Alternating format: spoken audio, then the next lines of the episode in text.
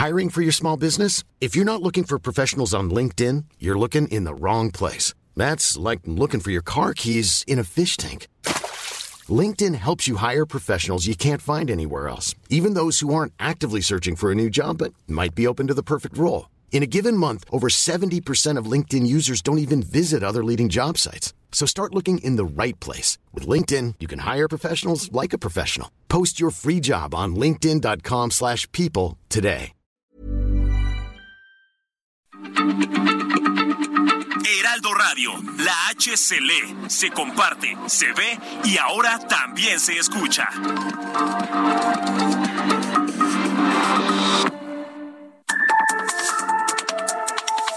De norte a sur, las coordenadas de la información. Con Alejandro Cacho.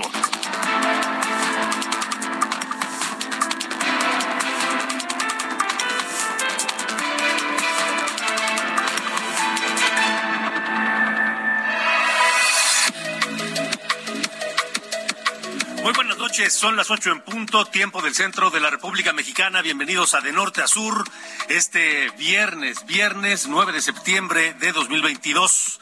Cerramos la semana con temas interesantes, temas importantes que compartiremos esta noche aquí de Norte a Sur. Y vaya temas importantes porque esta noche platicaré sobre la educación, la educación de nuestros hijos, la educación pública en México, esa que el gobierno controla y dicta no solamente los contenidos, sino también pues de, del gobierno, como de todos los gobiernos del mundo, depende pues la infraestructura, depende el equipamiento, depende la preparación y capacitación y actualización de los maestros, dependen pues todo es una de las obligaciones del Estado, dar educación a su juventud. Y en estas épocas del año se presenta el presupuesto eh, del gobierno federal para el año siguiente, en este caso 2023. Y en el caso de México ya se presentó. ¿Y sabe usted cuánto destinará el gobierno a la educación el próximo año 2023? ¿Será la cantidad suficiente para lo que México necesita, sobre todo saliendo de la pandemia? No ha terminado, pero estamos mejor. Eh, saliendo de la pandemia y terminando un encierro eh, de prácticamente dos años en donde los alumnos no estuvieron en clases presenciales, donde los alumnos, muchos, un millón setecientos mil, dicen algunos eh, estudios, algunas estimaciones, otras dicen que dos millones de estudiantes, pero no volvieron a las clases, no volvieron a la escuela. ¿Por qué? Pues por los problemas económicos que eso trajo a sus familias.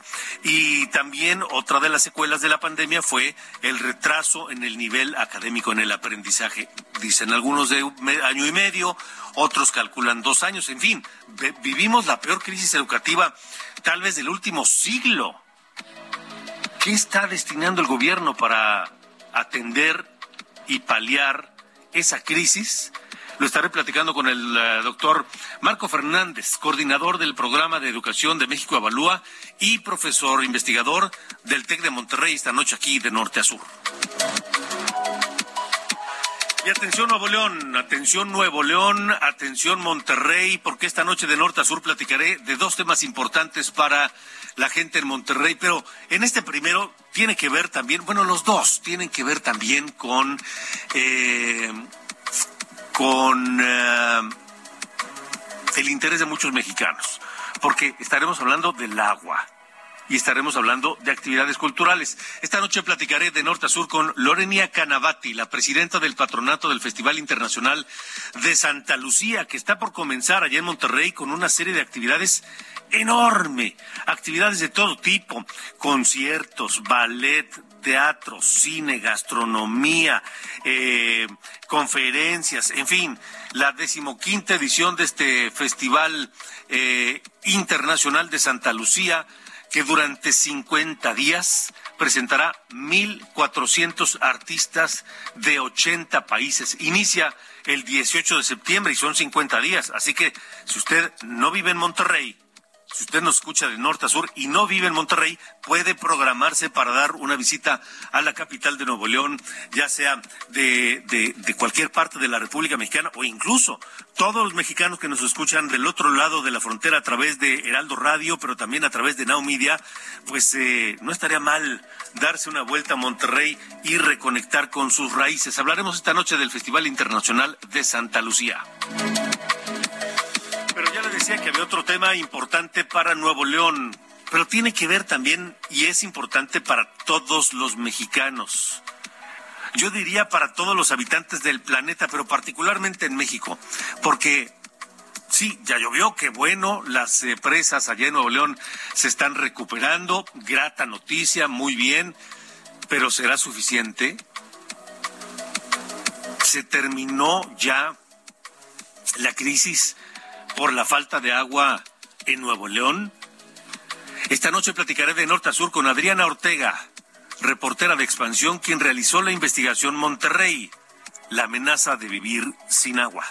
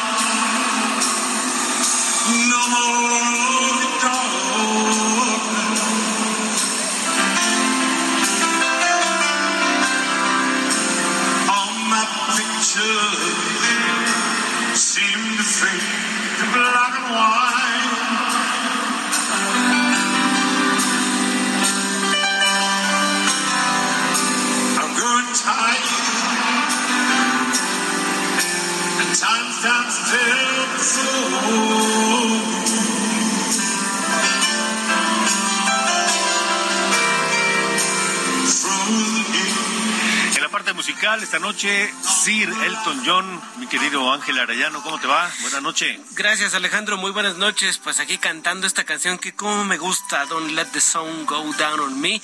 Y esta canción la cantó ayer, esta es la versión, esto es lo que tocó ayer Elton John en su concierto en Toronto. Imagínate, fallece la reina, él con un concierto en puerta pues era evidente que tenía que recordarla. Ayer en su concierto de Toronto Dijo que la reina le había inspirado y estaba muy triste por su fallecimiento. Condujo al país en algunos de nuestros mejores y más oscuros momentos con gracia y decencia, con un, con un cariño genuino. Tengo 75 años.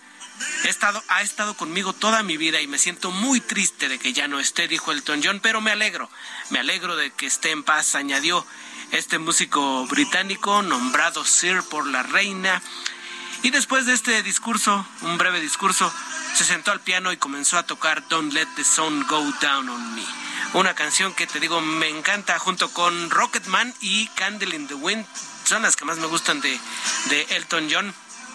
Y pues, ¿quién lo diría? apenas el 29 de agosto pasado estábamos recordando, el 31, 31 de agosto, un aniversario más de la muerte de Diana de Gales, la Lady Di, la princesa Diana. Y eh, su tema Candle in the Wind lo estrenó el 13 de septiembre de 1997, es decir, el próximo lunes se van a cumplir pues años de esta adaptación que hizo para recordar a Lady Di. Así que Elton John, uno de los pues de las figuras indispensables en la música británica y pues también con su historia ya eh, ante la realeza, Alejandro.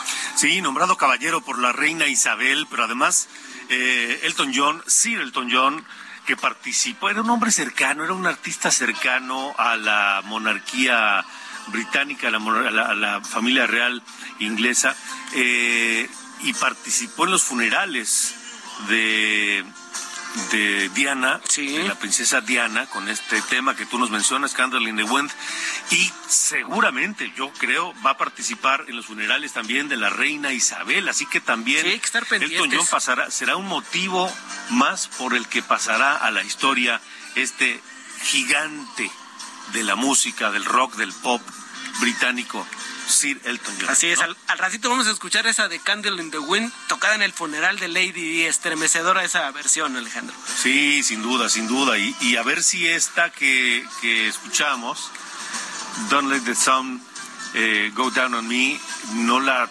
interpreta en los funerales de la reina. Digo, hay que esperar. Hay que esperar. Para esto todavía falta, ¿no? Será un acontecimiento, la, unción de, Carlos y el funeral de la reina. Sin duda, sin duda. Así que vienen semanas eh, interesantes, agitadas e históricas, por supuesto. Ángel Arellano, gracias. Gracias, buenas noches. Buenas noches.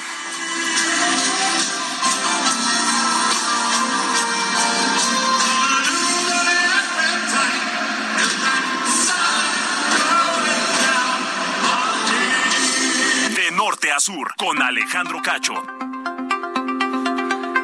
Da mucho gusto saludar esta noche al eh, doctor Marco Fernández. Él es coordinador del programa de educación en México Evalúa y profesor investigador del TEC de Monterrey, un hombre que lleva décadas analizando la educación la educación en México, por supuesto, y comparándola con otros lugares del mundo, con otros países, con otros sistemas, eh, con otras ideologías, el manejo de otras ideologías en el, la cuestión educativa, porque hablaba yo al inicio de, Norte a Sur esta noche eh, sobre la situación de la educación después de la pandemia, con alrededor de un millón setecientos mil, dos millones de alumnos que no volvieron a las clases, con un eh, atraso importante de año y medio o dos años en el aprendizaje de los, de los niños en México. Y no sé si este presupuesto que ayer el secretario de Hacienda entregó a la Cámara de Diputados y en el que se, se destina una parte, por supuesto, a la educación. No sé si ese presupuesto que el gobierno de López Obrador destina a la educación para el año que entra o planea destinar responde a toda esta crisis y necesidad. Eh, Marco, te saludo con, con gran gusto esta noche. Hola Alejandro, muy buenas noches. Eh, como siempre, muchas gracias por el espacio. Creo que el planteamiento que haces es fundamental. Dado el contexto en el que está el país respecto a los múltiples retos que en materia educativa tenemos. Por un lado, este cerca de millón setecientos mil estudiantes menos en las aulas respecto a cuando comenzó el sexenio del presidente López Obrador, la afectación en los aprendizajes, a pesar de que no tenemos un diagnóstico preciso, hay un estimado de que por lo menos año y medio de retraso ha tenido la afectación en lo que pues dejaron de aprender las chicas, los chicos en estos dos años de clases a la distancia. Y la parte eh, emocional que también ha sido trastocada, pues derivado de pues de pues múltiples retos de pues, violencia intrafamiliar, pérdida de algún familiar, eh, falta de socialización con, con amiguitas, con amigos por, por estos años que este, se estuvieron eh, con aislamiento, pues en un contexto de esta naturaleza, uno esperaría que la asignación presupuestal retratara precisamente el sentido de urgencia del gobierno para atender estas afectaciones educativas. Y aunque en el global estos 945 mil millones de pesos que se van a asignar eh, en el sector educativo representan un incremento del 4.7% respecto a lo que se asignó eh, el año pasado. Lo cierto es que uno ve la distribución de los recursos y con franqueza no pareciera retratar que para el gobierno existe una crisis educativa derivada de la pandemia. ¿Por qué? Para quien nos está escuchando, las dos apuestas, digamos, grandes de los programas educativos del gobierno federal es, por un lado, la distribución de becas en particular de las becas para la media superior, porque en el caso de la educación superior hay un recorte importante de unas becas que se llaman Elise Acuña, en donde los chicos reciben apoyos para su titulación o para poder consolidar su formación este, con el servicio social y demás. Eh, pues esas becas sí reciben un recorte importante del 58%, pero en el caso de la media superior hay un incremento eh, el 4%. Y el otro eh, rubro es este programa que se llama La Escuela es Nuestra, que en teoría distribuye recursos de manera directa a los eh, comités de papás y de mamás en las escuelas, eh, en principio para la reparación de la infraestructura educativa. ¿Por qué uno diría, bueno, a ver, si uno no supiera la forma en que se están distribuyendo las becas o se está gastando el dinero en infraestructura, pareciera que no está mal la propuesta del presidente. Pero el problema es, por un lado, en el caso de las becas, como no se han focalizado, es decir, no se han brindado en especial a los que más lo necesitan en términos económicos y no vienen acompañadas de un programa de tutorías o de acompañamiento docente, pues digamos que la autoridad nunca ha querido entender que el chico no deja la escuela solo por razones económicas, sino por razones de, falta de aprendizaje y de frustración de que no está aprendiendo. Y por eso se les ha caído la matrícula incluso antes de la pandemia. Y en el caso de la infraestructura, este parte de la escuela es nuestra, la Auditoría Superior de la Federación ha encontrado, lamentablemente, a la hora de revisar el 26% de las de los recursos que se gastaron hace año y medio en este programa, pues en el en esa muestra más del 50% de las escuelas que recibieron el recurso tienen problemas de opacidad y de potencial corrupción. De hecho, eh, documenta cómo hay lugares, este Alejandro, como en Puebla, donde los servidores de la nación, que son estos funcionarios de la Secretaría del Bienestar, han amenazado a los comités de papás, de mamás, de que pues hagan las reparaciones de las escuelas con los constructores que ellos les dicen, o de lo contrario los van a retirar del programa. Eso está documentado, Marco. Eso es la auditoría superior. No es, no es ni siquiera, eh, digamos, los dichos de un periodista o de una organización de la sociedad civil o de un académico, es la Auditoría Superior de la Federación. O sea, más de la mitad de las escuelas a donde se destinó el dinero así se les entregó directo para, para, para, pues para sus trabajos. Más de la mitad tienen problemas de opacidad y eso podría significar corrupción, dice la auditoría.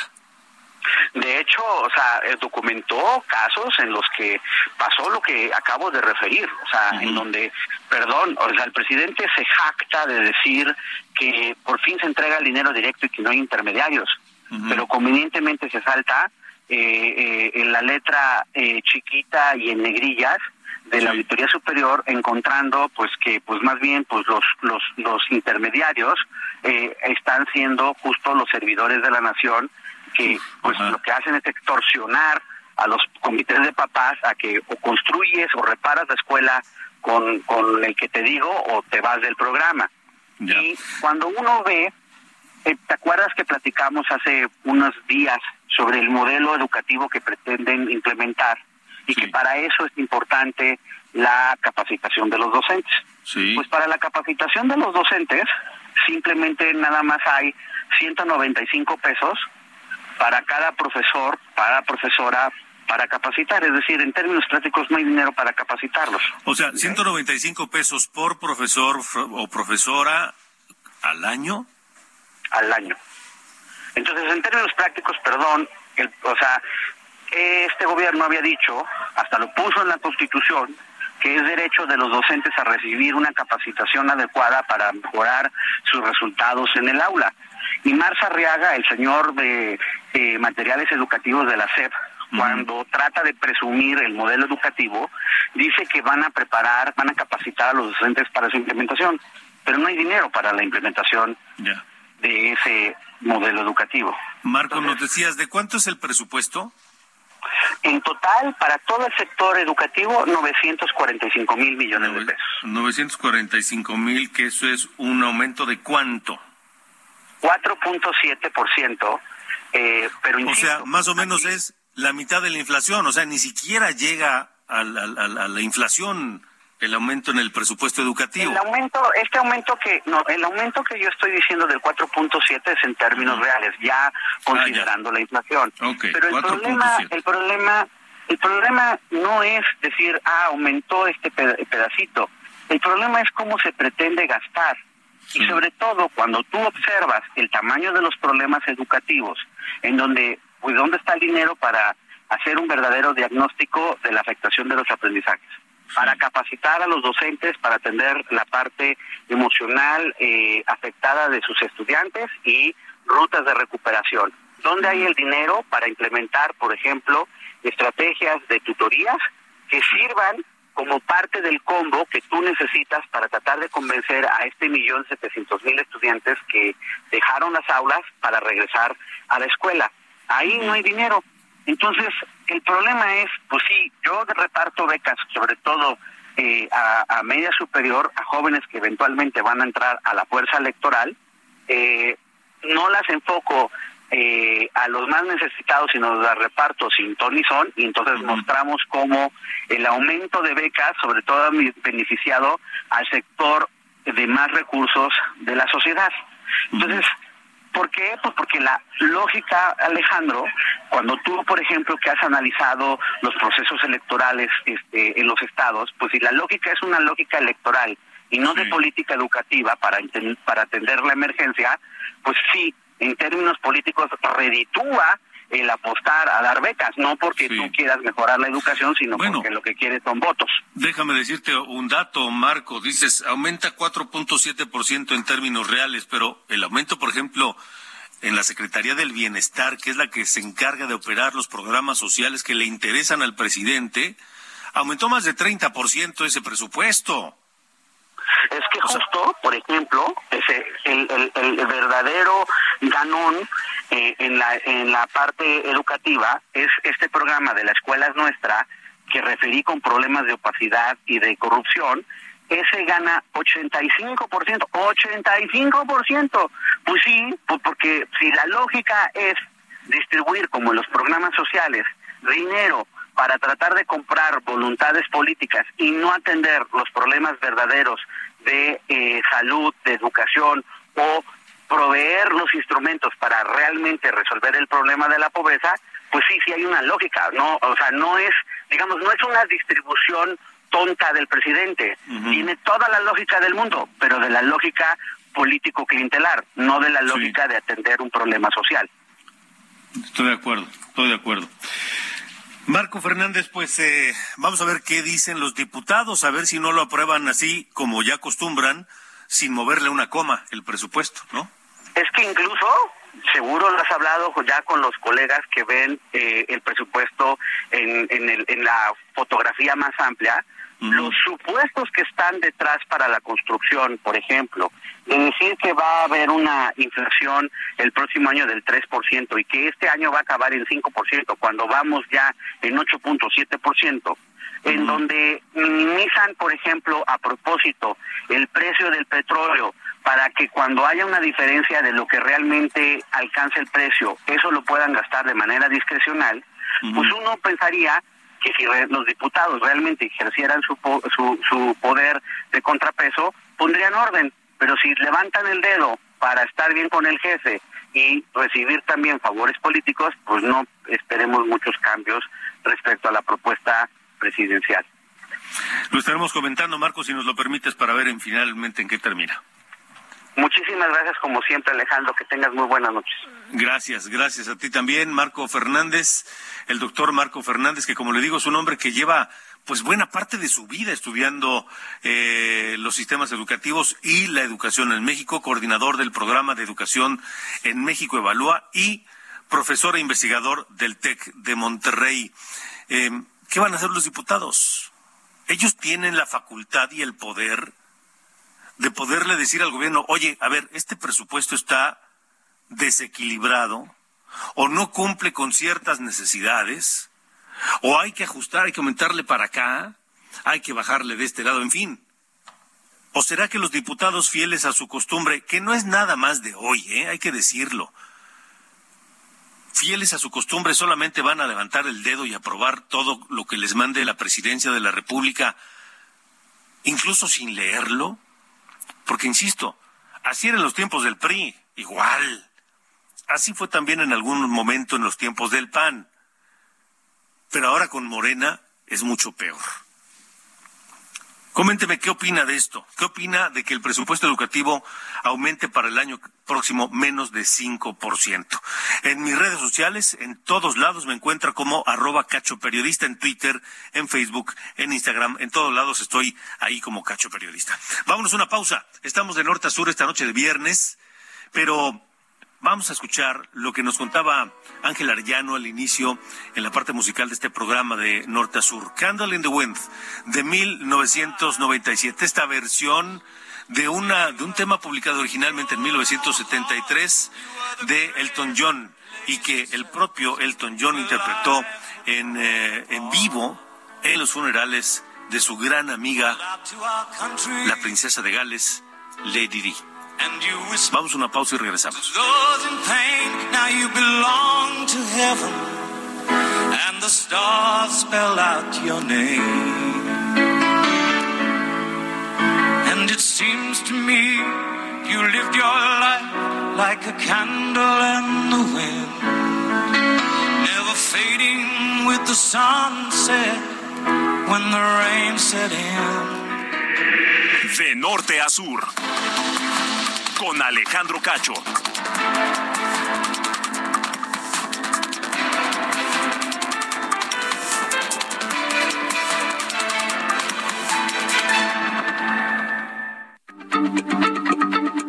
Heraldo Radio, la H se lee, se comparte, se ve y ahora también se escucha.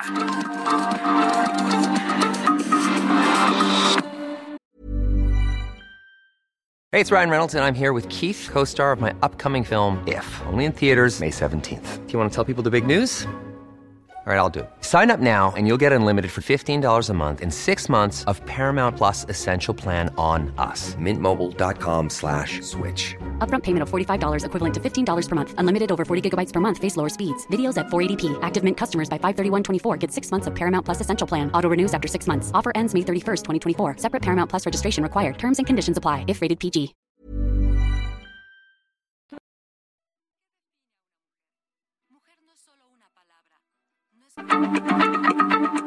Heraldo Radio, la H se lee, se comparte, se ve y ahora también se escucha.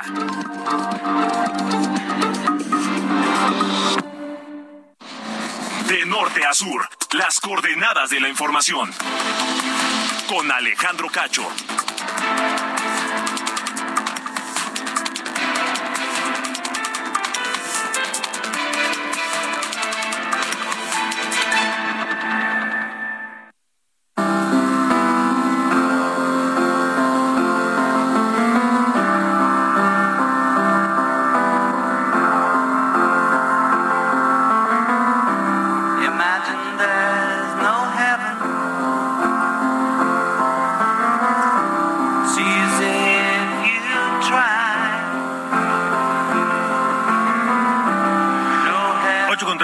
Tiempo del centro de la República Mexicana. Continuamos con otro británico, por supuesto, inolvidable, y esta canción que es pues algo así como un himno para muchos momentos y mucha gente.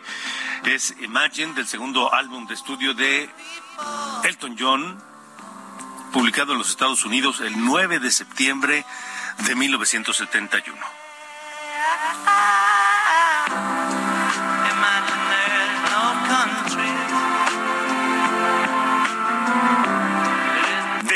A sur, las coordenadas de la información.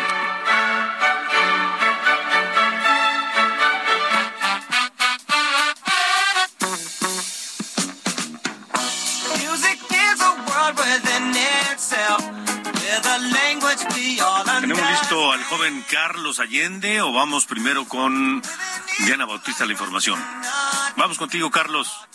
¿Cómo estás, mi estimado Alejandro? Ya en viernesillo, ya se siente el ya siente el fin de, de Semaniux. Este, ¿sabes qué? Hay una cosa importante, que ayer como que todos los medios nos vimos con el rollo de la, de la muerte de la reina Isabel, que digo, tiene su relevancia, ¿no? Por, quién es y por lo que representó durante 70 años. Pero también eh, hay que tomar en cuenta lo que pasó en la Cámara de Diputados, que fue que entregaron el paquete económico para el año que entra. Algunas curiosidades, porque ya digo, los, los siguientes eh, días vamos a estarlo desmenuzando poco a poco, porque es un documento gigantesco. Em, el presupuesto va a aumentar 1.2 billones de pesos comparado con el que había para este año 2022. Ese es el aumento más grande en la historia de nuestro país. Van a destinar 836 millones de pesotes para el AIFA, un subsidio tal cual, 70 millones por mes y más o menos por ahí de 2.3 millones al día. Y eh, para el avión que ya vendimos y ya hasta rifamos, también vamos a destinar 369 millones de pesotes, porque eh, pues ahí sigue, ¿no? Acumulando polvo padrísimamente. Y por último, el endeudamiento, que pues, parece que este gobierno es enemigo, ¿no? del tema de la deuda, o al menos eso es lo que dice, porque la realidad es otra están pidiendo un, endeudamiento específicamente para la CFE, que este es el que quiero resaltar, de 194% eh, más de lo que pidieron para este 2022. Y un tema importante también. El cambio que hay de 1.2 billones de pesos en el presupuesto de comparando 2022 con el próximo 2023 va a ser casi subsanado casi en su totalidad por pura deuda casi el 90% va a ser deuda interna, o sea, le va a haber prestado a eh, bancos e instituciones mexicanas y el resto va a ser de instituciones externas a través de bonos o líneas de crédito que tiene nuestro país con pues, el Fondo Monetario Internacional, la Reserva Federal de Estados Unidos, para eh, llegar al punto de cumplir con el presupuesto. Entonces, digo, más allá de que el 2023 va a ser un año clave para la, para la elección presidencial del año siguiente, yo creo que por eso podemos ir como, por ahí podemos ir viendo por dónde va el, tiro con este aumento tan drástico en el gasto a nivel federal. Híjole, bueno, vamos a esperar a ver qué, qué es lo que pasa, porque pues hay varios rubros eh, polémicos por lo menos y a ver qué hacen los señores diputados o a ver si no resulta como pues históricamente ha sido que levantan la mano y el asunto se acabó. Sí, algo, a lo mejor le mueven un poquito al presupuesto del INE, pero poco más le van a hacer, yo creo. Estoy de acuerdo. Bueno, muy bien. Gracias, Sir Carlos Allende. Nada, fuerte abrazo, buen fin. Abrazo.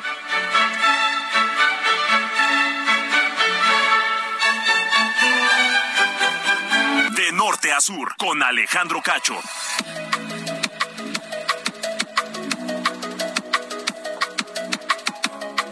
Buenas noches, estas son las noticias de norte a sur secretario de Estado de Estados Unidos, Anthony Blinken, llegará a la Ciudad de México para reunirse con el presidente Andrés Manuel López Obrador y participar en el diálogo de alto nivel económico junto con el canciller Marcelo Ebrard, anunció este viernes el Departamento de Estado. En tanto, el presidente de Alemania, Frank-Walter Steinmeier, realizará una visita de Estado a México del 19 al 21 de septiembre para reunirse también con el presidente López Obrador. La Secretaría de Gobernación y el Colegio Nacional del Notariado Mexicano dieron inicio a la campaña Septiembre Mes del Testamento, con el fin de proporcionar beneficios a la ciudadanía como la reducción de costos hasta en un 50%, asesoría jurídica gratuita en la materia y aplicación de horarios en las notarías. Pleno del Senado aprobó en lo general y lo particular la iniciativa del presidente López Obrador para que la Secretaría de la Defensa Nacional asuma el control operativo, financiero y administrativo de la Guardia Nacional. Con 70 votos a favor, 51 en contra y la abstención del legislador Ricardo Monreal, la propuesta quedó avalada tal y como la mandó el presidente Andrés Manuel López Obrador el pasado 31 de agosto. Tras esta aprobación, el presidente nombró al general Luis Crescencio Sandoval como encargado de la operación de la Guardia Nacional. Este fin de semana, el gobernador de Baja California Sur, Víctor Castro, viajará a Mulegé, la comunidad más afectada tras el paso del huracán Kai, ya que se ahora que se degradó a tormenta tropical. Ahí los niveles de agua continúan cubriendo muchas de las casas ubicadas sobre el río Mulegé, las cuales sufrieron inundaciones graves. Esta tarde, el rey Carlos III emitió su primer discurso como monarca y mañana será proclamado rey de Inglaterra a las 10 de la mañana, hora Londres, 4 de la mañana, tiempo Ciudad de México. En su discurso prometió servicio de por vida, nombró a su hijo William como príncipe de Gales, expresó su amor por su hijo menor Harry y su esposa Meghan Markle y agradeció a la reina por su labor. Soy Diana Bautista y estas fueron las noticias de Norte a Sur. De Norte a Sur, con Alejandro Cacho. Bueno, fíjese que el gobernador de San Luis Potosí, Ricardo Gallardo Cardona, se reunió con el presidente del Líbano, el general Michel Aoun, en una visita oficial que se llevó a cabo en el Palacio Presidencial en Beirut. Concretaron acuerdos comerciales y de inversión y se estrecharon lazos de amistad con México. El general Aoun, presidente Líbano, envió un saludo al presidente López Obrador y ofreció al gobernador Gallardo mediar para lograr acercamientos con los presidentes del resto de Medio Oriente. El gobernador Ricardo Gallardo informó que seguirán los trabajos con Líbano para consolidar inversiones en San Luis Potosí y dijo que el general Michel Aoun también ofreció grandes incentivos fiscales en el sur del Líbano para empresarios potosinos mexicanos y que puedan utilizar Líbano como un trampolín de desarrollo hacia el resto de Medio Oriente. 8 con 38, tiempo del centro de la República Mexicana. Saludos a, saludos a Monterrey, saludos a toda el área metropolitana de Nuevo León, donde nos escuchan a través de Heraldo Radio en el 99.7 de FM. Un gran abrazo para todos, porque tenemos dos temas importantes para Nuevo León. Ya se los comentaba al principio de esta emisión de Norte a Sur. Uno es el tema del Festival Internacional Santa Lucía y el otro es el tema del agua el agua y la sequía. Pero bueno, comencemos por el tema de la de la de la este Festival Internacional de Santa Lucía. Está con nosotros la presidenta del patronato de este festival, Lorenia Canavati, a quien saludo. Lorenia, gracias por estar con nosotros. Buenas noches. Muchas gracias, Alejandro. Un gusto estar con ustedes el día de hoy y pues platicar de este maravilloso festival que en esta edición cumple 15 años y pues tú sabes que los 15 años en México se festejan y se celebran muy bien, así que tenemos una gran programación para, para esta edición. Son 50 días consecutivos de eventos de cine, teatro, música, artes plásticas, eh, eh, el Museo del Pado al aire libre allá en, en, en, Monterrey, este gastronomía, conciertos, conferencias. Están echando la casa por la ventana, Lorenia. Así es, estamos echando la casa por la ventana y bueno, tendremos una gran edición. Iniciamos el 18 de septiembre con una gran inauguración que es el duelo de mariachis del mariachi Vargas de Tecalitlán con las mujeres de mariachi de Nuevo Tecalitlán con la Orquesta Sinfónica de la Universidad de Nuevo León Así arrancamos y a partir de esa fecha empezamos también con las exposiciones, como la que mencionas del Museo del Prado. Tendremos otra exposición en toda la macroplaza eh, de arte público para que la gente, como así lo decimos, en las artes a la calle, pueda disfrutar eh, de todas estas exposiciones al aire libre.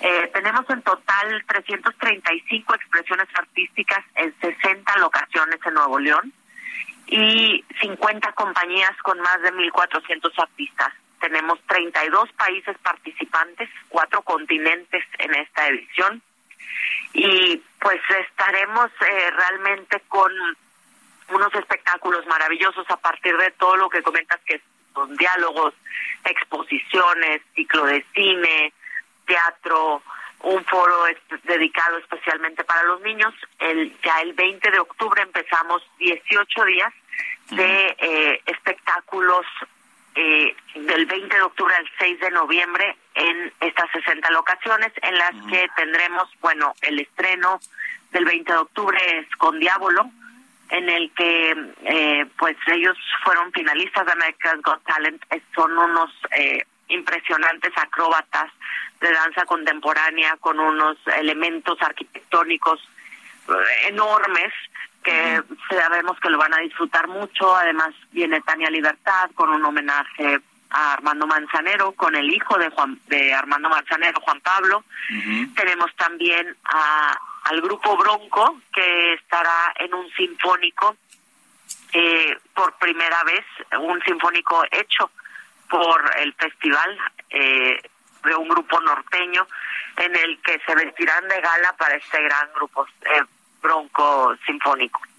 Además, eh, tenemos también a los niños caucasos del país de Georgia, eh, tenemos a, al, bueno, además vamos a 40 municipios con 83 espectáculos, en fin, eh, creemos y sabemos que la cultura no es nada más para para uno, para el área metropolitana, sino extendemos esta cultura a todos lados. Y que va, ojalá que, que todos vengan de, de todos lados, pero aquellos que no puedan venir también lo van a poder disfrutar en línea.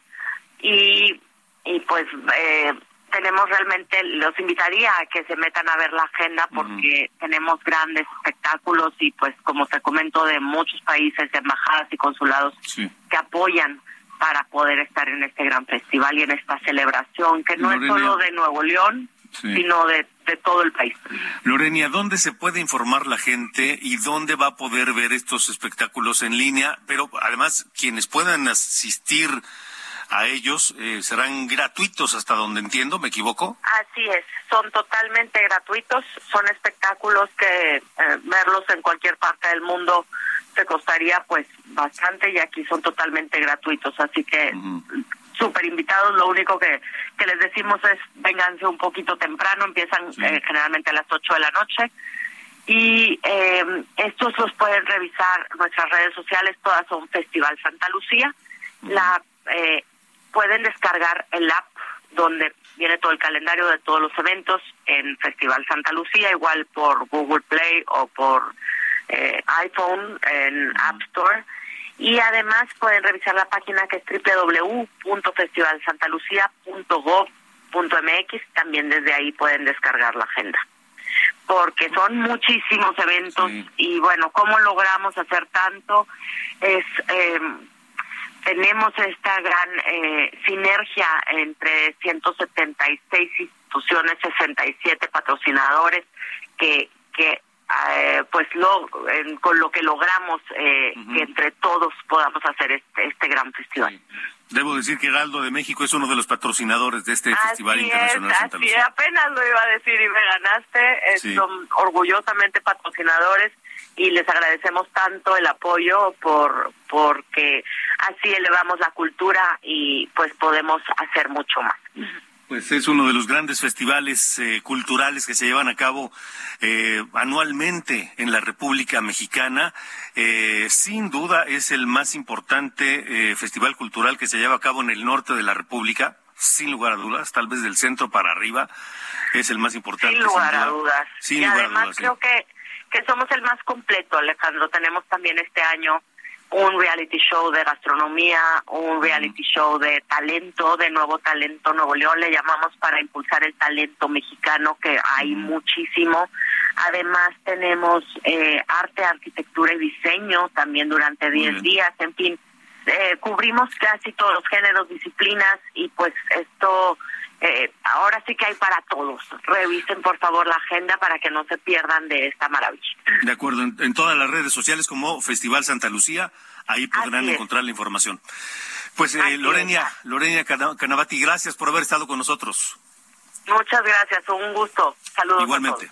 Hasta luego, que te vaya muy bien. Son las ocho con cinco, seguimos con temas importantes para Nuevo León. De norte a sur, las coordenadas de la información. Bueno, saludo eh, esta noche a Ariadna Ortega. Ella es eh, reportera de expansión junto con Mara Echeverría y ambas realizaron esta investigación que se llama La amenaza de vivir sin agua.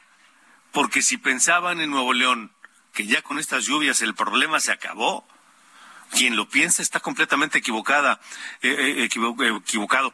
Eh, te saludo esta noche, Adriana. Gracias por estar con nosotros. Hola, Alejandra. Buenas noches. Gracias por invitarnos a platicar sobre esta este reportaje que hicimos, exactamente la amenaza de vivir sin agua. ¿Qué encontraron, Adriana? Ariadna, perdóname. Ariadna, sí. Bueno, pues básicamente es que no todo está resuelto. Como bien lo mencionas, ahorita ya empezaron a llegar las lluvias, y qué bueno, porque las presas están empezando a llenar, pero esto no es un, una solución infinita, ¿no? Hemos visto que el agua de las presas ha bajado importante, de manera importante en los últimos años. O sea, en 2020, por ejemplo, la boca estaba en 94%, en 2021 estaba en un 64% y llegó a estar en 9% en la época de la sequía, ¿no? O sea, se vació prácticamente y esta es una de las principales fuentes de abastecimiento de agua para la zona metropolitana. eh, dinos una cosa, Ariadna. Estamos platicando con, con la, reportera de Expansión que llevó a cabo parte de esta investigación, eh, Ariadna Ortega, junto con eh, Mara Echeverría. ¿Cuáles son las razones y qué tendría que ocurrir para que la gente allá en Nuevo León, digamos, esté más tranquila por la escasez de agua? Pues la gente está un poco tranquila ahorita ya porque empezaron a llegar las lluvias. O sea, es como un alivio para ellos que están acostumbrados a que llega un huracán, que llega una tormenta y empieza a llenar las presas y se empiezan a sentir aliviados, ¿no? Esto no lo contaban, o sea, no lo decían la, la gente que estaba esperando la pipa, la gente que estaba eh, visitando la presa vacía, seca, decía eso, ¿no? O sea, en seis meses esto se vació, pero va a llegar un huracán, va a llegar una tormenta. Lo malo es que con el cambio climático, como lo estamos viendo, pues estos periodos de sequía son más extensos, más prolongados. Y la falta de lluvias también, ¿no? O sea, nos decía el director de agua y drenaje que esperaban que en marzo empezaran a llegar las lluvias y esto no sucedió. O sea, hasta ahorita estamos viendo que están llegando y no es una, o sea, nada garantiza que el próximo año, que en seis meses, se va a volver a, dar una alerta de que hay sequía y que hay escasez de lluvia. Sí, entonces eh, es una tranquilidad relativa y por supuesto temporal la que tienen ahorita allá en Nuevo León por, por estas lluvias que, que sí van a aliviar un poco en, van a, va a abrir, van a abrir el grifo y va a salir agua, pero eso no significa que eso va a continuar durante un periodo prolongado. Es correcto, porque incluso también ahorita pues ya estamos oyendo que se van a tomar algunas medidas como la construcción del acueducto del cuchillo o la presa Libertad que se va a terminar, pero hay un tema, ¿no? Lo decían los especialistas. Si no hay agua, ¿de qué nos va a servir la, la infraestructura, no? ¿De qué nos va a servir la grande presa no tenemos agua, si en Nuevo León sigue sin llover, como lo que lo que pasó en, hace dos meses y que puede volver a pasar. Ariadna, ¿los pozos son una opción? En parte sí, eso fue una solución también temporal, pero eh, gran parte del agua con la que se abastece es superficial. O sea, la zona metropolitana de Monterrey, el 70% más o menos, se abastece de aguas superficiales, o sea, las presas. Eh, lo que se obtiene de los pozos es muy poco, no alcanza para abastecer a la población, y más al ritmo en el que estaban acostumbrados a hacerlo. Eh, nos decían 35 años de tener 24 horas del día, 7 días de la semana agua, de repente eso es, eh, o sea, mantener ese ritmo de, abastecimiento ya no alcanza, es ya es insuficiente.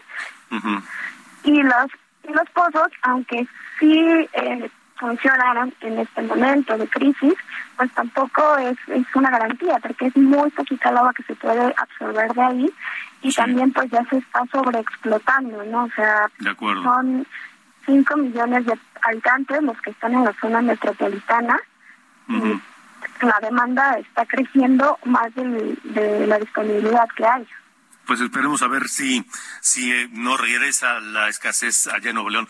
Gracias, Ariadna Ortega, reportera de Expansión, por haber estado con nosotros. Gracias a ustedes. Buenas noches. Buenas noches. 8 con, 8 con 51 ya. De norte a sur, con Alejandro Cacho.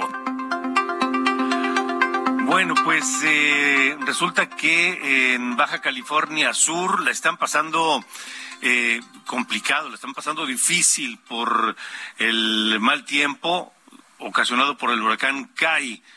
Tenemos a Germán Medrano, nuestro compañero corresponsal allá en Baja California Sur, que tiene el reporte. El gobernador eh, Víctor Castro irá a las zonas afectadas allá en Mulegé. Te saludo, Germán. Buenas noches. ¿Cómo estás, Alejandro? Con mucho gusto también te saludo. Pues sí, efectivamente, el gobernador del estado, Víctor Castro, estará hasta el día de mañana, fin de semana, en Mulegé, porque no pudo acceder a esta zona después de que las carreteras están sumamente devastadas en el norte del estado. ¿Cuáles fueron las de los municipios de Comondú, Loreto y Mulegé. Pero en Mulegé hay severas inundaciones que ha causado el paso de este huracán Kai por el territorio. Hay puentes que, pues bueno, eh, fueron muy afectados y por lo cual el tránsito terrestre se afecta para los eh, los eh, transportes pesados. Hay muy poca circulación y a cuentagotas de carros o automóviles pequeños. te comento que el, va a haber una va a haber un envío de víveres por parte de la Secretaría de Marina eh, van a mandar dos aviones eh, con víveres y con elementos y dos helicópteros que también van a estar eh, llevando víveres a aquella zona. Va a haber un avión más, Alejandro, que se va a encargar de hacer este esta evaluación aérea de todos los daños que causó CAI en el, mm. en el municipio de Mulegé. hasta este momento, pues bueno, son 11 toneladas las que se tienen por repartir para los próximos días aquí en Baja California Sur, Alex. De acuerdo, estaremos atentos, Germán. Gracias por el reporte. Muy buenas noches. Hasta luego, buenas noches. Sí, complicada la situación allá en Baja California Sur, particularmente en la zona de Mulegé. Esperemos a ver qué es lo que mm, encuentra el gobernador Víctor Castro Cosío y qué hace el gobierno federal desde acá para asistir a toda la gente afectada. Un saludo fuerte, un abrazo a Baja California Sur que tienen pues ahora ahora esta contingencia. Son las ocho con cincuenta y tres tiempo del centro de la República Mexicana. Nos vamos. Nos vamos. Gracias por habernos acompañado esta noche de viernes aquí en De Norte a Sur y nos vamos por supuesto con música. A ver, súbele por favor.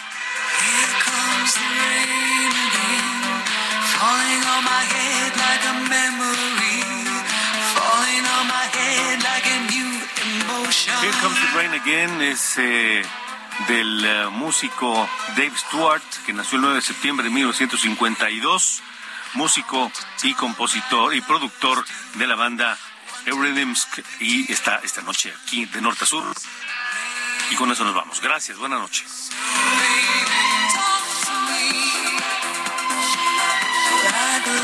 Esto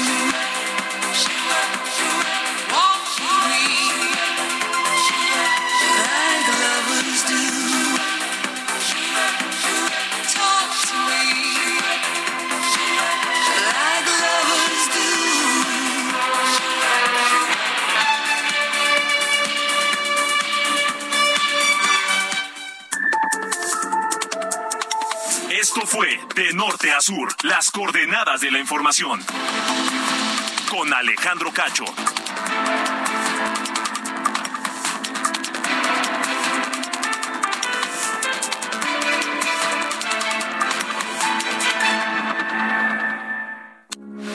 Heraldo Radio, con la H que sí suena y ahora también se escucha.